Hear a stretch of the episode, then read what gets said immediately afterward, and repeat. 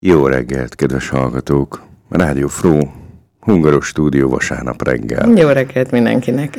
Itt a stúdióban Vera és, és Máté. És most mi fogunk egy kicsit önökkel együtt gondolkodni, de legalábbis elmélkedni azon, hogy milyen viharos időket is élünk. De előtte szóljon valami zene. Méghozzá Dévényi Ádám. Olyan jó.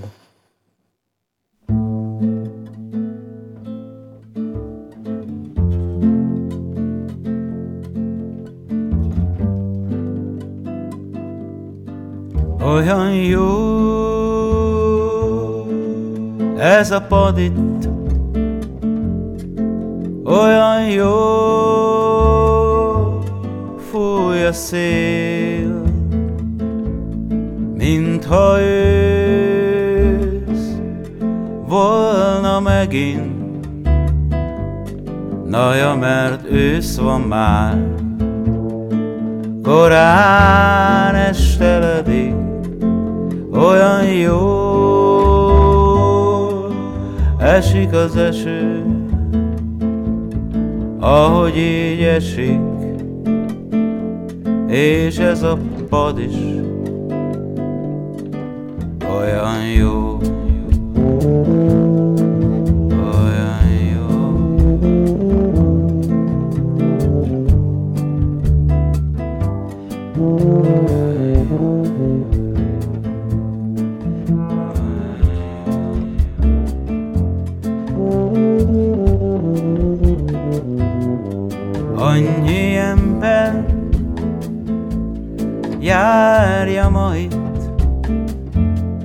Az egész járda az enyém, mintha részeg lennék egy kicsit, Naja, mert ittam, s ha az ember iszik, akkor jó, ha ül egy padon, körbenéz, nézeget, és es az eső, és fúj a szél, és ez az egész.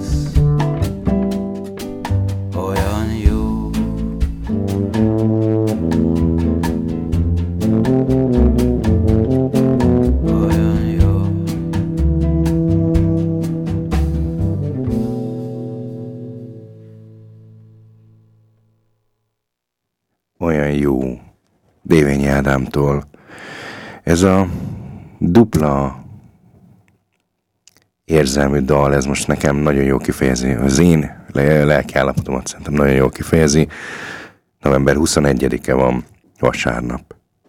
21, 11, 21, ez egy olyan markáns dátum, ugye a számnak is jól hangzik, majdnem olyan, mint a 21, 11, 12. Uh-huh.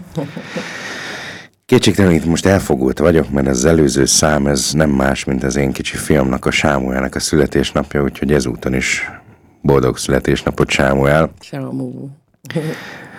Tíz év az sok idő. Kilenc. Tudom, de a tíz év az, az sok idő, mert például tíz éve mi csak egy egygyermekes család voltunk, éppen vártuk a másodikat. Mm. Túl voltunk egy nagy traumán, ami az első gyermeknek a műtétét jelenti, ami a lányunk életét mentette meg. Szóval a mi kis szubjektív világunk nagyot fordult kilenc éve. Teljesen más volt, mint tíz éve. De hogy most mondjuk a mai világhoz képest mennyire más, tényleg csak egy rövid kitekintést engedjenek meg, kedves hallgatók. 2012. novemberéről beszélünk, ugye? Hát november 6-án Ceutában ez Afrika a spanyol enklávé, elsőjött egy csónak, 19 menekült fulladt meg. Már akkor is szerettek volna emberek Európába jutni, és már akkor is a többségnek ez nem sikerült. Ennyit arról, hogy mennyire modern is ez a menekült válság. November 6-a egyébként másik szempontból is egy érdekes nap. Ezen a napon nyert újra Barack Obama, ma meg már ugye a Trump utáni életet élvezzük. Már amennyire ez ugye minket itt Európában mozgat, vagy érdekelhet, bár azt gondolom, hogy mégiscsak. November 8-a. Ekkor lett a kínai kommunista párt főtitkára Xi Jinping, aki ma már a világ legbefolyásosabb, egyik legbefolyásosabb, de talán az egyik legerősebb embere is. A magyar miniszterelnök ekkor már a maga ő tévedhetetlensége, a Csuti Döbrögi, a Kárpátok ceausescu a Napóleon 17. reinkarnációja, első Viktor. Valami nem változik, valami tíz éve is ugyanolyan volt, meg kilenc éve is ugyanolyan volt. Na ja, hát bejebb vagyunk, legalábbis Magyarország mindenképpen bejebb van jó pár stadionnal, hát kórház az nem. Az, az, ha most így bemennénk mondjuk a Délpesti kórházba, a Ján Ferencbe, akkor szerintem pontosan ugyanazt találnánk, mint kilenc éve. Lepusztult falak, koszos kortermek, teljesen kiszolgált személyzet. Talán kevesebb. Abból igen. talán kevesebb. Ja, hát, hogy erre közben rájött egy pandémia. Na mindegy, erről majd még beszélünk. De most akkor csúszunk vissza ide Ausztriába. Itt Ausztriában az urbanizírung, ami ma már egy teljesen bevett politológiai nyelvi fogalom, még ismeretlen nyelvi lelemény volt. Werner Feynmanra, kedves hallgatók, Vera, emlékszünk? Persze. Feynmanra, igen. De hogy mi mindent csinált, azt úgy nem tudom elmondani, de a neve megvan, igen. Na, a nemrég leköszönt kancellár, a Sebastian Kurz, aki a legújabb hírek szerint a politika világtól el akar búcsúzni, ezek számomra mindenképpen egy nagyon nagy hír, nem tudom mennyire reális. Na, az a Werner Feynman kormányában államtitkár volt még hozzá a ö, integráción, migráción, uh-huh. tehát ebben foglalkozott, ez volt az ő kis ö, reszortja. Hát hány éves volt akkor 18-ban, ne arra Tíz- Elnézést tíz kérünk, éves. Sebastian Kurztól nem, Sebastian Kurz akkor már elmúlt 20 éves. Jó, értem, jó. Szóval ekkor még az ő falpét egy Reinhold Mitterlehner vezette, ő még ekkor nem sejtette, hogy mi minden vár rá. Na mindegy. Szóval ez egy nagyon más világ volt, tényleg nem akarom erről így most így megint Wikipédiáson a számot tépni. Ma, vagyis leginkább holnap, egy teljesen új nap lesz megint, mert lockdown, lockdown, angol fogalom. A szótár szerint zárlat, elzárás, zárójelbe jegyzem meg én, ez gyakorlatilag a vesztegzár irányába, vagy hogy valonnan onnan hmm. jöhet, de kérdezem, itt a angolhoz nálam sokkal jobban értő. lezártságnak közé, tehát a szó szerint lezár, ugye? De szerintem ez már be, benyomult így a német és a magyar Hát nyelvbe ez is. már mindenhol, sőt, ugye mindenki abszolút rögtön a, a, a pandémiával asszociálja, tehát ez annyiszor hangzott el a pandémiával kapcsolatban, hogy ha azt mondom, hogy lockdown, akkor a következő, ha, ha ilyen asszociációs játékot játszanánk, akkor erre valószínű az lenne a következő szó, hogy covid, vagy pandémia, vagy nem tudom. Tehát a most mutasd meg be, ez egy viszonylag könnyű, egy csillagos eh, megoldás, vagy feladvány lehet. Igen. Na szóval, hogy az első lockdown, m- k- őszintén nem tudom, hogy önök hogy vannak vele, én nekem már ilyen nagyon távolinak tűnik. Tehát amit annak nem tudom, olyan optimistán mentünk be. Jó, kibírjuk három hetet itthon, nem? Tehát, hogy me- hogy mennyi volt? Három hónapot akkor az első. hát, ez, sok volt. Én, Sok én volt, úgy az első ilyen három hónapos volt, hónap. igen. Jó lesz, kibírjuk. Pont jön a tavasz, mert ugye az márciusba kezdődött. Jön a tavasz, sétálunk Jó majd idő nagyokat, hát jó majd- idő lesz, stb. stb. Hát eh, eléggé megnyekkentünk a végére. Igen, nagyon. Nagyon meg. Minket, mint, mint ö, családos, kiscsaládos, nagycsaládos, nem is tudom, hogy mondják, három gyerekes szülőket, minket nagyon durván megnyekkentett. Tehát életem egyik legerősebb időszakára emlékszem rá. És most jön megint valami, amiben a bizonytalanság egy teljesen stabil állandó lett. Megmondom miért, nagyon durva, mert hogy ilyen, ilyen se hús, se hal um, dolgot adtak ki kormány rendelet, rendeletileg, és mindenki interpretálja, ahogy akarja. Az egyik iskola így interpretálja, a másik iskola úgy, most csak az iskolákról beszélek, mert hogy ugye minket ez, minket ez több fronton érint. És akkor az egyik iskola majd nyitva marad, bejárhatnak a gyerekek, de ha gondolom, én, mint szülő, akkor majd otthon tarthatom a gyermekemet, viszont online oktatás nem lesz, bocsánat, oldjam meg én, majd küldik a feladatokat, a személyes oktatásra lesz beállva abba az iskolába. Erre a másik iskola tegnap, szombat este kiküldte a, az információt, nem, ők bizony bezárnak, december 10-ig, homeschooling lesz, distance learning, tehát ilyen távolsági oktatás, és hétfőkedden még bemennek a gyerekek, hogy hogy hazavigyék a könyveiket, meg elmondják nekik, hogy ez hogy is lesz, és akkor ez. Tehát, hogy, hogy most már iskolája is válogatja, mert hogy ugye olyan tesséklássék törvény jött, vagy rendelkezés, amit mindenki a saját belátása szerint, úgyhogy ide-oda tologatják a felelősséget, hogy ez borzasztóan megéreztük. Tehát ezt a feleség, felelősség tologatást, ezt ugye a Bundeszében éről, Landeszében ére, Landeszében éről. Vagy ezt magyarul is mondjuk, tehát ó, hogy bocsánat, a hogy tartományi, tartományi szintről. Országos szintre, tartományi szintre. Ez, ez borzasztóan érezhető volt, és hát ahogy terjedt a betegség, borzasztóan Hát mondjuk most én, tényleg én Salzburgban dolgozom, tehát a Salzburgi Landeshauptmann, a tartományfőnök ö, nyilatkozataiból kiindulni, tehát elképesztő, hogy mi ment át. Ilyen, ilyen tényleg ehhez képest a legerősebb hullámvasút Amerikában egy lazapóni lovaglás, hogy mi minden ment le az elmúlt két hétben. Úgy mondom ezt, hogy az én ö, egyik nagy főnököm a dr. Richard Greil, aki fel, ö, hát nagyon erős megmondó embere a az ausztriai, Salzburgi Covid védekezésnek, tehát ő, hát az Salzburgban konkrétan ő a parancsnok, Hát ő ez így fogalmazott, hogy ez egyszerűen elkerülhetetlen. Tehát hogy a jelenlegi számok alapján mondta ezt több mint három hete, elkerülhetetlen a lockdown. Én így hülyén ülök itt, hogy akkor most ez így hogy is van.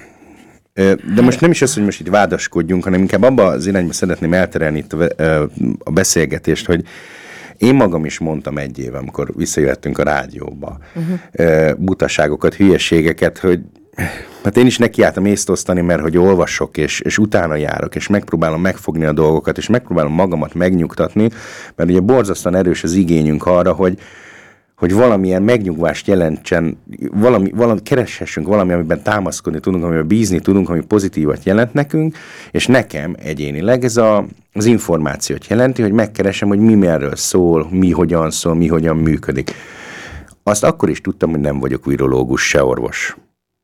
De ennek ellenére mondtam olyan butaságokat, hogy hát ez csak olyan, mint egy influenza, csak mondjuk erősebben lemenetele, meg nagyobb a kórházban az igénybevétel. Elnézést kérek még most is több mint egy évek később hülyeségeket beszéltem. Tehát tudatlanságom és képzetlenségem, bár magyarázat arra amit, arra, amit mondtam, és miért mondtam, de ez nem felmentés semmire. Ez az én felelősségem, hogy idejövök, és beszélek, és mondok dolgokat. Nem tudom pontosan, hogy hányan hallgatnak, de őszintén megpróbálom ezt úgy csinálni, hogy amit mondok, annak súlya lehessen és nem csak azért, nem elsősorban nem azért, mert én mondom, hanem azért, mert utána járok, és őszintén megpróbálom önöknek úgy elmondani a dolgokat, hogy ez egy kezelhető, használható információ legyen. Tehát mondjuk nem akarom velős nagy hülyeségeknek a verbalizálására használni a rádiót, és nem arról szól ez a rádió, vagy ez a hungaros stúdió, hogy mi a saját, hogy mondjam, szócsövünknek használjuk. És pontosan ez az, amiről beszélni akarok, mert az az én felelősségem, hogy mit mondok akár a 9 éves fiamnak, önöknek itt a Hungarosunió hallgatóinak. Nyilván a fiam majd hamar leveszi, hogyha bort iszom és vizet prédikálok, hiszen lát minden nap, hogy mit csinálok, és ha mondjuk valami ellentmondásos, akkor ő bizony szólni fog. A jelenlegi rendkívül feszült helyzetben különösen fontos, hogy szülőként, felnőttként is mit reprezentálok, mert a gyerekek a maguk elképesztően finom radarjaikkal leveszik, hogy most már megint valami rendkívüli helyzet van, apu ideges, feszült, dühös, és vagy tanácstalan. A világ, még ha hajlamosak is vagyunk, főleg ilyen nagy helyzetben az egyszerűsítésre, sztereotipizálásra, nem így működik. Olyan egyszerű lenne azt mondani, hogy azok ott hülyék, mind hülyék, akik velünk nem értenek egyet, meg hogy ők a rosszak, és én vagyok a jó, vagy én vagyok a, a, a jobb. Pozitív, negatív, ilyen szerepekben nagyon könnyű belecsúszni. Tehát a tegnapi tüntetésnek a margójára nagyon fontos, hogy és ezért is, tehát alapjáraton is erről akartam beszélni, de a tegnap este Bécsben lezajlott tüntetés nagyon, nagyon felerősítette ennek az adásnak ezt a mondani valóját, hogy én nem generál az oltás ellenesek ellen vagyok. Bár nagyon sok mindent nem tudok személyesen, egyénileg megérteni, és, és nagyon nehéz elfogadni. De nem gondolom azt, hogy ők mind csúnya, rossz, gonosz emberek, akik az ellen áskálódnak, hogy. Tehát úgy gondolom, hogy ők egy nagyon uh, heterogén massza, amiben nagyon sok mindenki belecsúszott az ezotériás, boltos kisasszonytól kezdve a homeopátiát favorizáló anyukán keresztül, a szabadságjogokkal intenzíven foglalkozó liberális apukától kezdve nagyon sokféle ember van ott, nem csak a szélső jobb, és nem csak a nácik. Csak kedves hallgatók, azt, azt mint nekem, mint levéltárosnak kérem, próbálják megérteni, meghallani, hogy, hogy azok nagyon veszélyes utak, amit most mondjuk egy adott párt, az FPÖ próbál csinálni, aki megpróbálja uralni ezt az utcát. Pontosan úgy, ahogy kicsit kevesebb, mint száz éve a nácik. Ez egy nagyon durva indulat, és nagyon nehezen kanalizálható, és nagyon nehezen uralható, és igen, a bécsi tüntetés elején a szélső jobb oldal vonult. A szélső jobb oldal használta ki, és aratta le a gyümölcsét, és és nagyon-nagyon fontos, mert erről beszélnem kell, elnézést kérek még egyszer, kedves hungarostudiós hallgatók, de aki egyenlőség jelet tesz a holokauszt és az tagadás között, aki egy sárga csillagot hord, és arra az van írva, hogy ungeimpft, az nem egyszerűen buta és barbár ember. Az alapvetően nem tud különbséget tenni a történeti múlt, a történelmünkben el, megtörtént események között, és a ma én még azt is elfogadom, hogy mondjuk ők nekik tényleg ez a szabadságjog megtiprása, és tényleg nagyon nehezen tudnak átlendülni a fölött, hogy mi és miért történik velük. De ez, ez semmi, de tényleg semmi ahhoz képest, amit az emberek 70-80 éve átéltek. Ez nem irányul emberek elpusztítására, ez nem irányul emberek kifosztására, ez semmilyen módon nem hozható összhangba avval, hogy valakit oltás fölvételére vagy beadására kényszerítenek. És itt a kényszerítés szó alá is nagyon-nagyon oda tenném, hogy ez most nem tényleg úgy van, hogy oda jön egy kommandó és belenyomja az általa nem kívánt oltóanyagot, mert ezt nem gondolnám, hogy így lenne, de még ha elfogadom ezt az inflicht, tehát oltási kötelezettséget, ami majd jön csak, tehát most november vége van, és majd jön csak, akkor is azt mondom, hogy, uh-huh. hogy ez egy nagyon nem ugyanaz a kategória. És, és itt nagyon durván le, el lehet csúszni, el lehet driftelni olyan irányokba, ahonnan nagyon nehéz visszajönni. És nagyon nem szeretném, hogyha ez a társadalom is olyan mértékben ketté szakadna, mint az a társadalom, ahonnan jövök. Úgyhogy próbáljuk meg egymást megérteni és meghallani, és erről majd még fogunk beszélni, de inkább most zenéljünk egy kicsit. Hmm.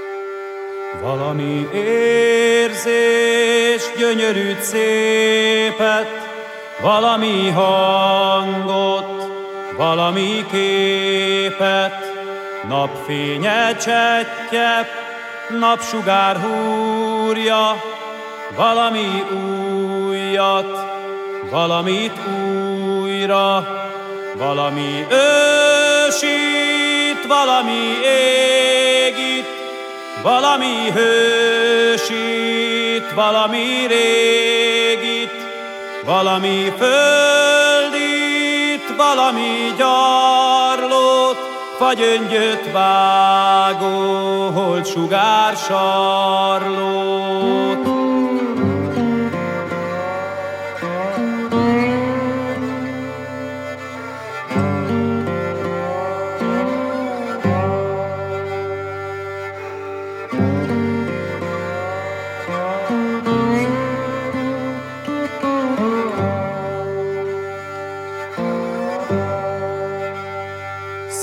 Szendal csengését, majd a szent csendet káoszban fogant, újjászült rendet, játékot, harcot, s a végén békét tó mélyén alvó tündérek képét, lelkek sebére, ó fehér tépés, tenni az Isten felé pár lépés, átlépni közben, árkot göröngyöt, és az embernek szórni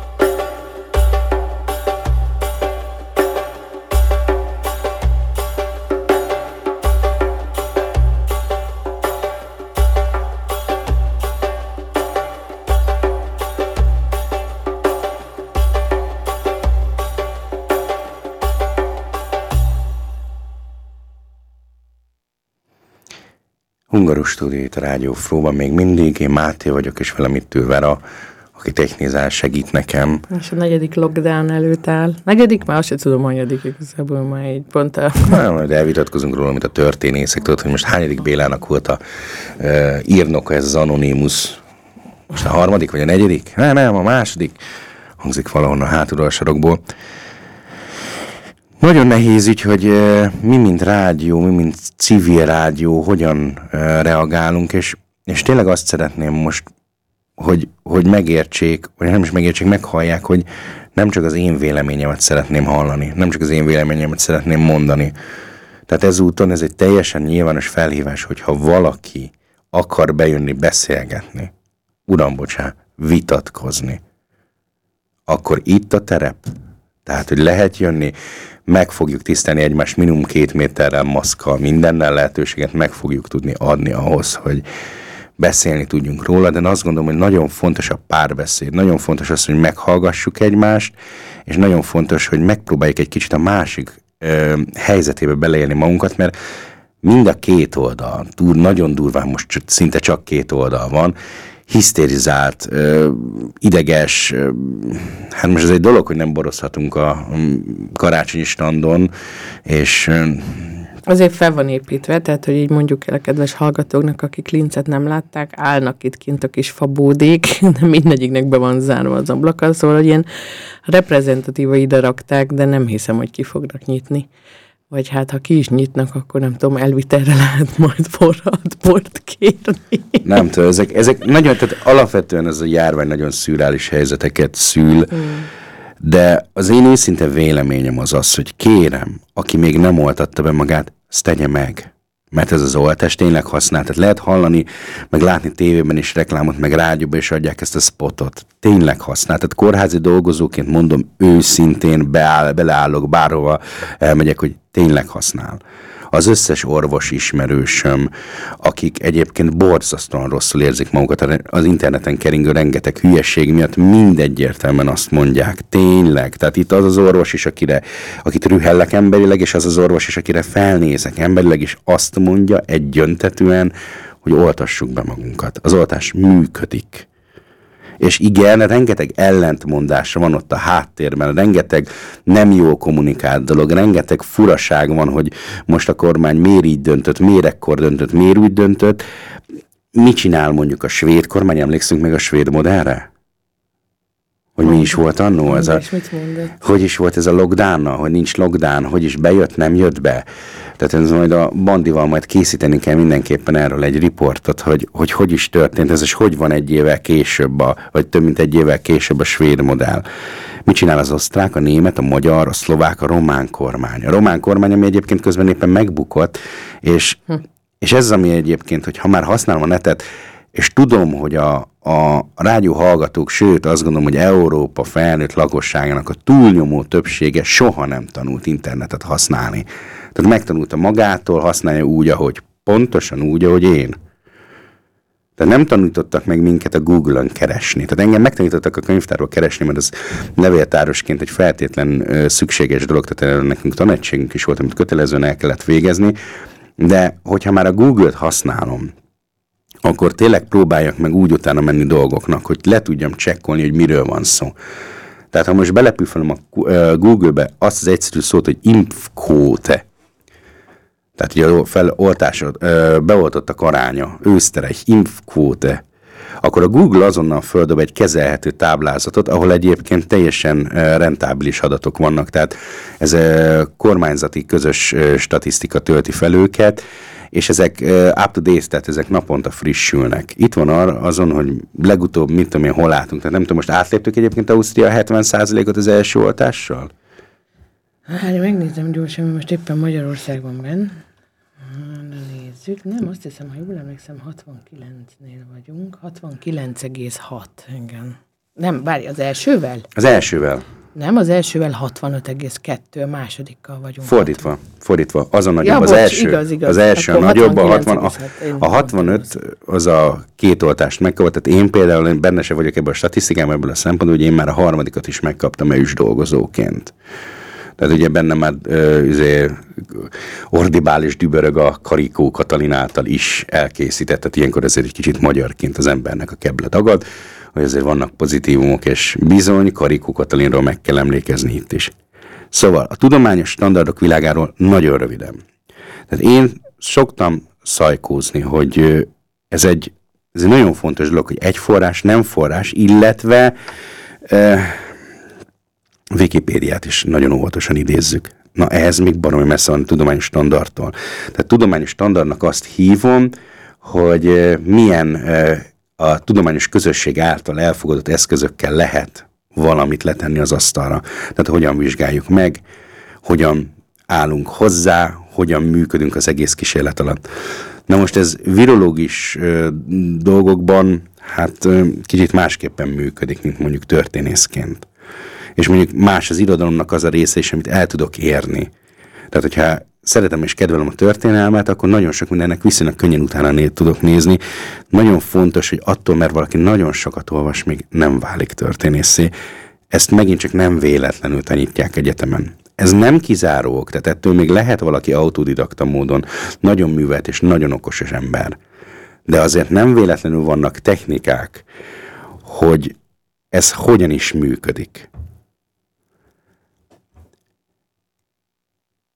És itt megint csak az, hogy nagyon fontos, hogyha összehasonlítom, ne csak abban menjek el, hogy ez most jól hangzik, és beleilleszthető-e az én át, ed, általam eddig hallgatott dolgokba. Nagyon furán működik a Facebook, nagyon furán működik a so, uh, social media, tehát szociális média. Nagyon... Um, én magam annó azért jöttem le pontosan azért erről, mert uh, engem zavart, hogy ez egy ilyen becsatornázott dolog lett, tehát még felerősítette az én buborékomat és azt bebizonyított tény, tehát az, mert szociológusok nem kevés tanulmánya szól, hogy bizony a Facebook az úgy működik, hogy fölerősíti a mi kis környezetünknek a hatásait. Egyre inkább azokat a reklámokat, azokat a dolgokat fogja földobni nekünk, ami minket érdekel, vagy ami beleilleszthető a mi, eh, hogy mondjam, nagyon bonyolult kereső által, nagyon bonyolult matematikai kereső által általunk összedett információ áradatba. És így azokat fogom elsősorban látni. Ez viszont bennem azt a fals érzetet kelti, hogy az egész világ olyan, mint az én véleményem. és elkezdem nem látni, nem észrevenni az én véleményemtől totálisan különböző véleményeket, és így meg megint csak borzasztóan egyszerű fekete-fehérbe gondolkozni, hogy a, az ibike az én szemszögemből oltás ellenes, és miért ilyen hülye, miért nem érti meg, hogy az oltás működik. És igazából nyilván nekem nincs eszközöm arra, vagy lehetőségem arra, hogy utána menjek és Ibikével normális hangvételű konverzációt, beszélgetést folytassak arról, hogy, hogy akkor most hogy is működik, hogyan távolodtunk el egymástól, ő miért és hogyan hisz abban, mert az, hogy valaki oltás ellenes, az is egy meglehetősen széles spektrumon mozog. És pontosan ezért kell újra fölemlítenem azt, hogy ne csúszunk bele a szélsőségekbe, tehát ebből ne az ellenállást lássuk meg, hogy én már pedig nem oltatom be magamat, ugyanis statisztika az egy könyörtelen tudomány, még akkor is, hogy ezt neftás hamisítja, de szóval komolyra fordítva a szót, a statisztikában egyértelműen lehet látni, hogy azok az országok, mint például Románia, ahol a társadalomnak az csak az egyharmada oltotta be magát, ott miért dúl annyira a betegség? És lehet látni, hogy Szlovákia, Magyarország, Németország, tehát az arányokat, hogyha ezeket megnézem, hogy ki mennyit oltott be, és hogy tombol a betegség, akkor bizony nagyon egyszerűen, és tényleg mindenki számára közérthetően jön az információ, hogy hát egyértelmű, hogy az oltás használ. Még akkor is, hogyha mondjuk Zalzúrban is feküdt az intenzíven beoltott ember. Csak ez megint a statisztikának a diszkrét bája erre, nagyon nehéz lesz elmagyaráznom, ez egy gyönyörű kép volt, ezt Twitteren kaptam. Ezt úgy képzeljék el, hogy van egy nagy kör, benne sok-sok ponttal, meg egy kis kör kevesebb ponttal. Ez a két kör arányos egymáshoz, tehát a nagy kör az a társadalom kétharmadát jelképezi, a kis kör a társadalom egyharmadát jelképezi. Durván így lehet most felosztani oltott és nem oltott embereket Ausztriában. Na most, ha ebből egy egy adott kórháznak a betegeit nézzük, és akár még azt is mondjuk nem túl elegánsan, hogy mondjuk 50-50 az oltott és az oltatlan betegek arányában, aránya ebben az adott kórházban, akkor ugye ebből a két ö, körből egy közös halmazt képzek, és ebben a közös halmazban 50-50. De ugye így ez megint olyan, hogyan tálalok egy hírt, vagy mondjuk a bulvár sajtó hogyan tálal egy hírt, hogy az adott kórházban az intenzíven, hát basszus, a oltott, vagy a fekvő betegeknek a fele az oltott. Hát akkor nem működik az oltás. Na de ja, Na most akkor tessék kivetíteni az egészre a képet. A nagy körből mekkorát fog le ez a kis halmaz, és a kis körből mekkorát fog le a kis halmaz, mert igazából ez a lényegi adat. Plusz ne felejtsük el azt is, hogy egy kórházban, az intenzív kórházban, hogy bekerül az ember, például Salzburgban, három lépcső van per pillanat, durván leegyszerűsítve.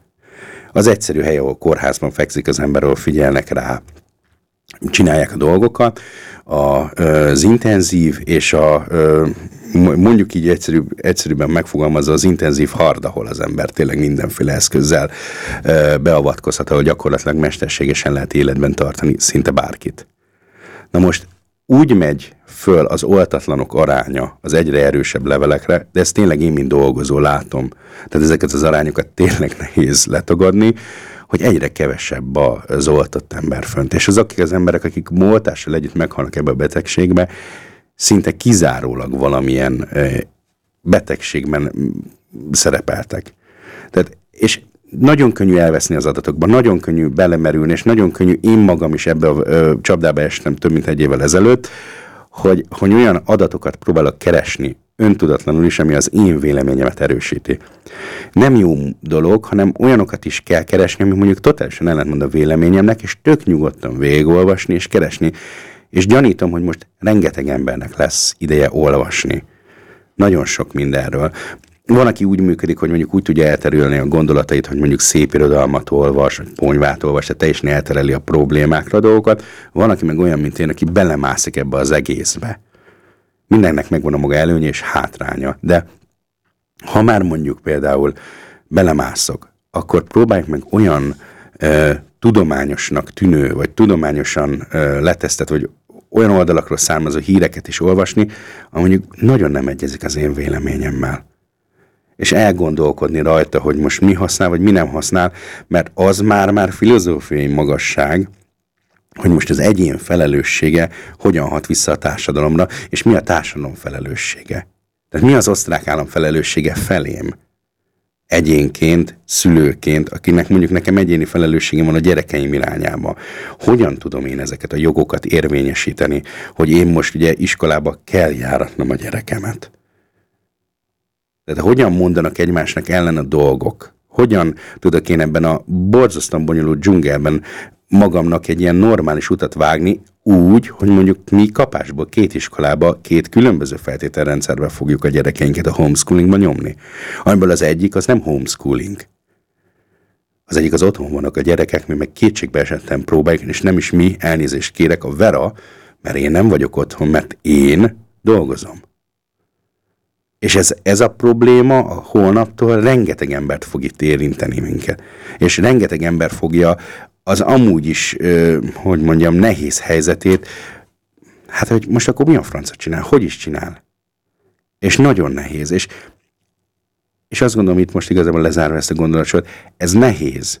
Úgyhogy tessék elképzelni, nincsenek egyedül, és próbáljunk meg egymásnak segíteni. Mert a szolidaritás, az egymásra odafigyelés, az információcsere, azt szerintem mind-mind használ. Igen, ezt egyébként akartam mondani az elején, hogy, pont amikor erről beszéltem, hogy mennyire dzsungelesre írták ki most ezt a, ezt a intézkedést, hogy, hogy nincsenek, meg nem vagytok egyedül, mert nagyon sokan nem találják a helyüket ebbe, meg nem tudják, hogy hogyan. Én például úgy egy kicsit el is sírtam magam, hogy basszus, már megint itthonról tanulunk, mert ez azért egy meló. És nem én vagyok a gyerek tanára, és nem is én akarok a gyerek tanára lenni, ami a, az iskolai tananyagot illeti, de most muszáj lesz egy kicsit annak lennem, hogy fog engem a gyerek elfogadni tanárnak, hogy fogad el anya helyett egy autoritár személyiségnek ebből a szempont, ebből a, az, ebben a témában, hogy magyarázom én másképp a dolgokat, ugye, ahogy én tanultam, és ez, ez nagyon nehéz, nagyon sok nehézséget hoz, és kicsit félek is tőle, megvallom őszintén. De a másik oldalon azt gondolom, hogy, hogy most ez van. Most muszáj lesz ezzel élni, most muszáj lesz ebbe, ebbe működni, úgyhogy, úgyhogy így muszáj lesz a fejembe is átkattintani a dolgokat, hogy ezekben nehéz, nehéz szakaszokba próbáljak majd olyan dolgokat is belerakni, ami egy kicsit feltölt. Úgyhogy ilyenkor, nem csak ilyenkor, de egyébként nagyon hálás vagyok a kutyánknak is, akivel kimehetünk, és kint lehetünk a természetbe a friss levegőn, és mozoghatunk, és fejet szellőztethetünk, és ő is boldog. És egy kicsit kint lehetünk, és el hát, hátrahagyhatjuk ezeket a, ezeket a rossz gondolatokat, meg a, meg a nehézséget, meg a bezártságot. Úgyhogy azt hiszem, ez az én legfontosabb tanácsom most a következő időkre, hogy ha esik, ha fúj, ha van kutyátok, ha nincs, öltözzetek föl, és menjetek ki rendszeresen a friss levegőre, meg a természetbe, mert tényleg kisimít a gondolatokat, az érzéseket, a arcbőröket, arcbőrötöket, úgyhogy próbáljátok megígérni, és napi szinten berakni a, a napi programba az egy, egy óra sétálást, vagy ha legalább két fél óra, és az is tök jó, de minimum ennyi legyen benne, mert higgyétek el, hogy csodákat művel.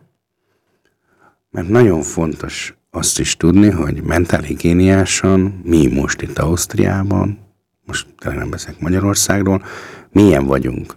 Tehát nem arról a pontról indulunk, mint másfél éve. Nyilván a bizonytalanság akkor teljesen más volt, nyilván nagyon sok nem megváltozott, hiszen akkor például nem volt senki sem beoltva, most azért a társadalomnak kétharmada be van oltva.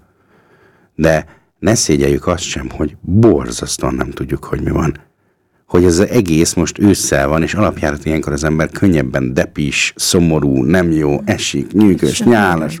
Sötét van, hamar, amúgy is hamar begubózik az ember.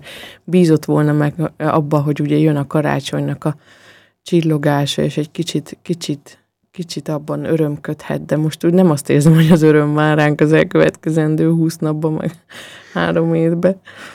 Így van. És, és közben ugye azok a ventilációs részek, ahol az ember kifújhatja magát, hogy még elmehet a kollégákkal meginni egy forradból, nincsen. Nincs. Elmehet moziba, nincsen. Elmehet étterembe, nincsen. Tehát ezek mind-mind-mind nem léteznek, most nem tudjuk pontosan, hogy meddig, de ennek ellenére én sajnos azt gondolom, hogy ez egy bár nagyon későn meghozott, de egy elkerülhetetlen döntés, de nagyon fontos hozzátennem, hogy itt nincs jó vagy rossz. Itt van, van. Itt van, van, igen. Farnbauer Gábor is mondta egyszer nagyon szépen az egyik versébe. Nincs Úgy, nem most... lesz, nincs lesz se, csak van, van. Úgyhogy most megint hallgassunk egy kis zenét, lazítsuk fel itt a sok gondolatot, amit most itt megpróbáltunk átadni. És fújja el a gondjainkat. A szél.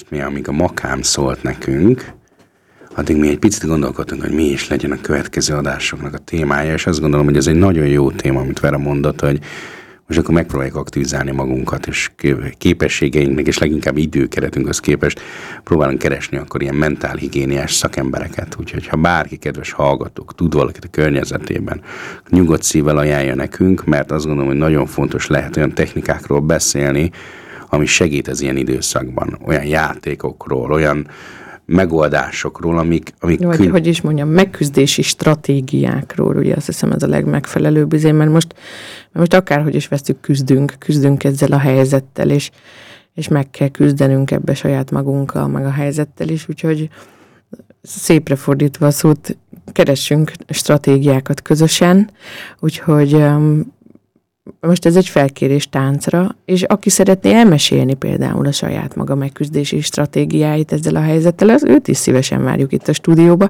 akár telefonon is. Így Úgy, van, tehát nem kell feltétlenül bejönni, sőt az is elképzelhető, hogyha valakinek van mert most a modern telefonoknál ez a diktafon funkció egészen könnyen működik, Na.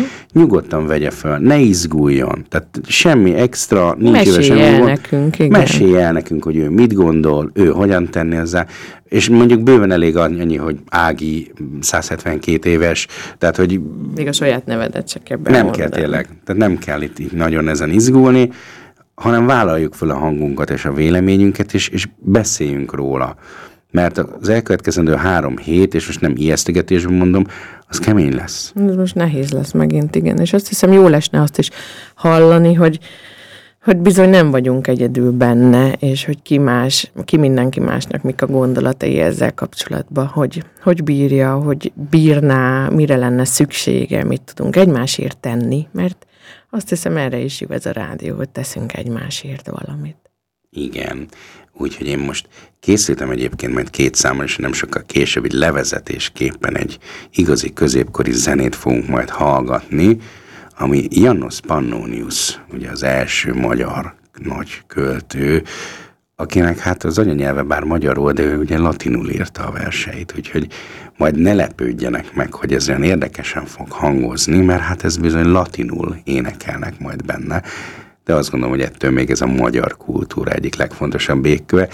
Tényleg, ti ott, ott Szlovákiában mennyit tanultatok Janusz Pannoniusról? Hát keveset, meg nem is szerettem igazából, mert ugye olyan időszakába kapja az embert Janusz Pannonius, mennyi voltam 14 vagy 15, amikor erről beszéltünk, a fenét érdekelte. Viszont ha például a Pajzán verseiről beszélgettünk volna, szerintem az abban az időszakban biztos izgalmasabb lett volna. Na jó, de hát ez egy no-go, hát ne csináld már, hogy egy középkori költő világosítson fel téged részben. Hát nem tudom. De azt is ugye az ember egyetemen tanulja már, de felnőttnek kell lenni ahhoz, hogy erről halljon bármit is. Hát egyébként ez is nagyon nagy reformra szorul, tehát most ö, én nagyon kíváncsian nézem a, a lányomnak a gimnáziumi pályafutását, mert őszintén kíváncsi vagyok arra, hogy az osztrák oktatás hogyan reagálja le ezeket a modern időket, tehát hogy mennyire ö, rugalmasan állnak hozzá, milyen lesz majd ténylegesen a, a német irodalom vagy a történelem oktatása ami mondjuk még neki csak jövőre jön, mert ő még csak nem, ő még, az jövőre jön már, ugye? Jövőre jön már, azt mondta, igen. De hogy annó, ami Magyarországon volt, és amennyire tudom, nagyjából még mindig ugyanez van, arról egyértelműen kimerem jelenteni, hogy ez nem jó, mert, mert egyszerűen nem, tehát rengeteg egy gyerek mellett megy el az irodalom tényleg 99 százaléka, azért, mert mondjuk 14 évesen szerintem nem vagyunk készek arra, hogy ilyeneket hallgassunk. Pannoniuszt olvassunk, igen. Én nem tudom, nekem például az ógörökök is olyanok voltak, hogy a fenébe, hogy az Isten áldjon meg, hogy nem értem én, hogy miért kell ott azon nyínyogni, meg nem eltemetni, meg miért nem temetheti már, hát hadd temesse már el szegény. Szóval, hogy ilyen, ilyen kemény dolgok vannak. Egy, egy nyári tábor kellett hozzá, egy dráma, dráma tábor kellett hozzá, Isten áldja Solténszki Tibor nevét is most itt szeretettel megemlékezek róla, mert, mert akkor beszéltünk nagyon sokat, de tényleg reggeltől estig arról az egy drámáról, az elektráról, és akkor vált világosá nekem, 18 évesen, vagy 17 évesen, hogy miről is szól. Na most ez egy egész hét is csak arról szólt, ugye az iskolában meg mi foglalkoztunk vele talán három-négy órán keresztül, és mentünk tovább, de hát a három-négy óra az, az a, a ilyen... Magyar, a magyar irodalom oktatás ez egy, ez egy borzasztó vágta volt. Erre mindig emlékszem, tehát hogy... És a végére, tehát hogy Örkényről, meg Edgar Allan Poe, meg, meg a, az a, ezekről az arcokról, hogy alig, tehát hogy ez a léteztek és mentünk tovább. Oroszokkal viszont, na azokkal foglalkoztunk. Azoknak a könyveit is el kellett olvasni. Tolstoy, Dostoyevsky, Gogol, ó, Isten. Szóval, szóval például az én véleményem szerint egy alternatív megoldás lehet, hogyha olyan dolgokat egy picit utána kutyulunk, tehát lehet, hogy azért mondjuk még az itteni magyar könyvtárakban, már úgy értem, hogy az én könyves polcomon is még ilyen találunk ilyen egészen régi könyveket, amiket mondjuk így lehet, hogy nem nagyon olvastunk, és úgy, és lehet, hogy kicsit, kicsit próbáljunk meg így alámerülni dolgokba, amikbe mondjuk 14 évesen baromira nem akartunk, vagy 15 évesen, vagy... Egyébként tudjátok, mit javaslok még? Nagyon sokszor feldolgoztánk ezeket már, vagy így próbálják újra. Tehát nézzetek utána, hát ha rádiójátékként, vagy hangos könyvként is megvannak, hogyha úgy esetleg jobban bírnátok befogadni, mert hogy nemrég volt az adásban is ugye a, a Halász Ritának a Mély Levegő című hangjátéka, hogy most már modern irodalom is újra hangjáték, hát ha, hát ha ez kis műfaj lesz megint, hogy hallgassátok így, hát ha, ha olvasni nem szerettek. Például vasalás közben be lehet dugni a fületekbe, vagy mosogatás közben, ha nem gondolkodni akartok, hanem valamit hallgatni. Mert podcast az van ezer. Most nem tényleg. csak a podcast, nem csak azért, nem, nem, nem, nem, arra, arra, hanem... nem, csak arra próbáltam így reagálni, hogy, hogy a podcastban megint el lehet tévedni. Mm, tehát ott, ott egyszerűen olyan, olyan mennyiségű podcast, tehát én magam, én szeretek podcastot hallgatni, és, és nagyon nehéz az időt is megtalálni rá, plusz ugye a méret, miről beszélgetnek, hogyan, milyen hangulaton van, ez nagyon nehéz összehangolni, viszont a hangos könyvek azok, azok, azok olyanok, hogy ezzel azt úgy szinte bármikor be lehet kapcsolni, ki lehet kapcsolni. Tehát az önnyom szerintem könnyebb benne a keresés, könnyebb a befogadásra a lehetőség, úgyhogy megint picit menjünk ebbe az irányba el, hogy szerintem érdemes lehet. Hát, mi a gyerekekkel sokat szoktunk hangos könyveket, tehát hogy, hogy azt is látom, hogy közben mondjuk legózik, miközben hallgatja, tehát jár az agya, azt így látszik, meg, meg fogadja be a dolgokat, mert ugye közben mutatni kell valamit, de végig hallgatja, tehát, hogy múltkor is a Buller ment végig, ami egy Astrid Lindgren, egy klasszikus itt, itt Ausztriában egy klasszikus Egyébként svéd szerző. Egyébként svéd szerzőnő, igen. De, de a története nagyon jó volt, és kérdezem is Samut, hogy, hogy na és mi, miről szólt? Azt mondja, jaj, nagyon izgalmas volt, a nyári szünetükről szólt, elmentek rák halászni. Astrid Lindgren egyébként az annó egy forradalmi szerző volt, mert olyan dolgokról írt úgy, ami a gyerekirodalomban egy akkor, akkoriban, azt hiszem 20-as, 30-as évek, 920-as, eh, 30-as évek teljesen novum volt. Tehát ő, ő egy nagyon hosszú életet élt, kifejezetten hosszú életet élt, és német nyelvterületen nagyon nagyot futott azt. Tehát skandináv és német nyelvterületen. A Pippi is az ő könyve, nem? Én úgy tudom, bizony, uh-huh, de a Pippi, igen. a harisnyás Pippi azt talán többen ismerik, Pippi Langstrumpf, Longstocking angolul is van, az több nyelvre lehet, több nyelvre lefordított. Ó, szerintem ő, ő tényleg nagyon sok. Tehát ez, ő a svédek Janikovszki évája. Mm. Ha már itt tartunk.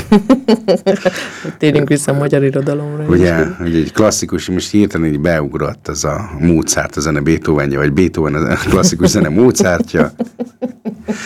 Tehát, hogy remélem Janikovszki Éva is most így elfogadta tőlem ezt a meg hát eh, Astrid Lindgren sem haragszik meg ránk.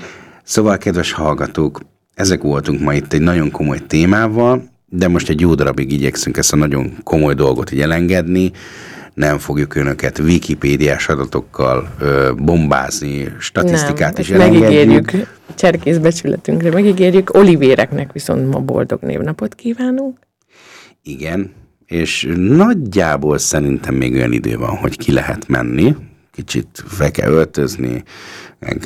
Ám a simán van még sétálós idő, igen. Sétáljatok egy nagyot. Igen, mert most így megint hűlik le az idő, és szép lassan egyre hűvösebb lesz. Á, hideg, idő nincs sétálás, de csak rossz ruha. Úgyhogy... Öh, nye, nye, nye.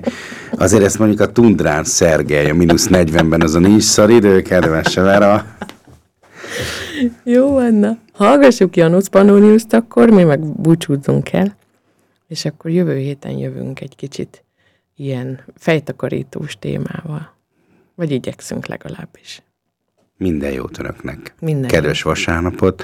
És maradjatok egészségesek.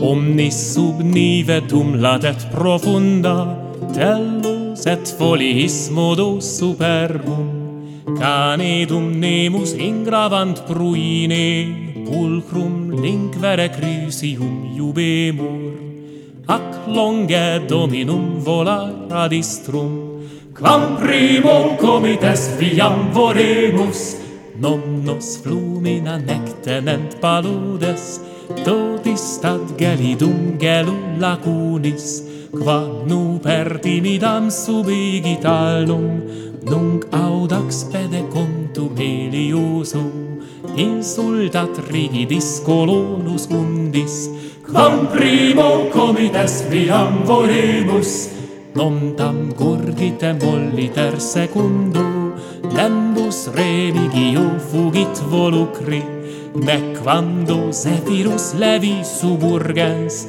crispum flamine purpuravit equor, quam manni rapiunt traham volantem, quam primo comites viam vorebus,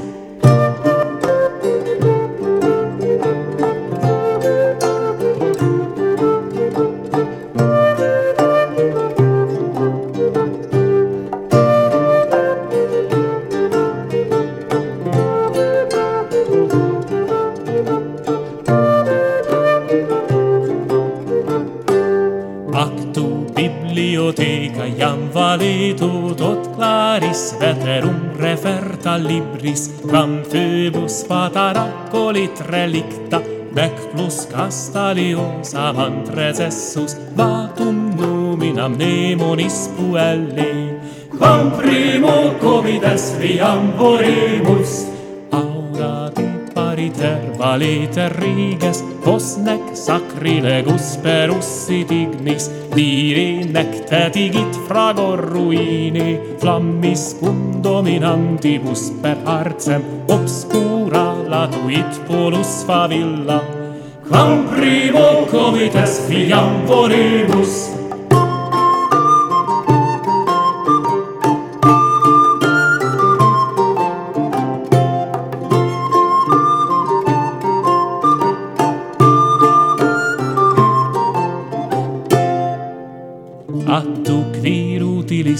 de sub armis dextra belligeram levas securim, cuius splendida marmorum columnis sudarunt liquidum sepulchram nectar. Nostrum rite favens iter secunda, quam primo comites viam voribus, quam primo comites viam voribus,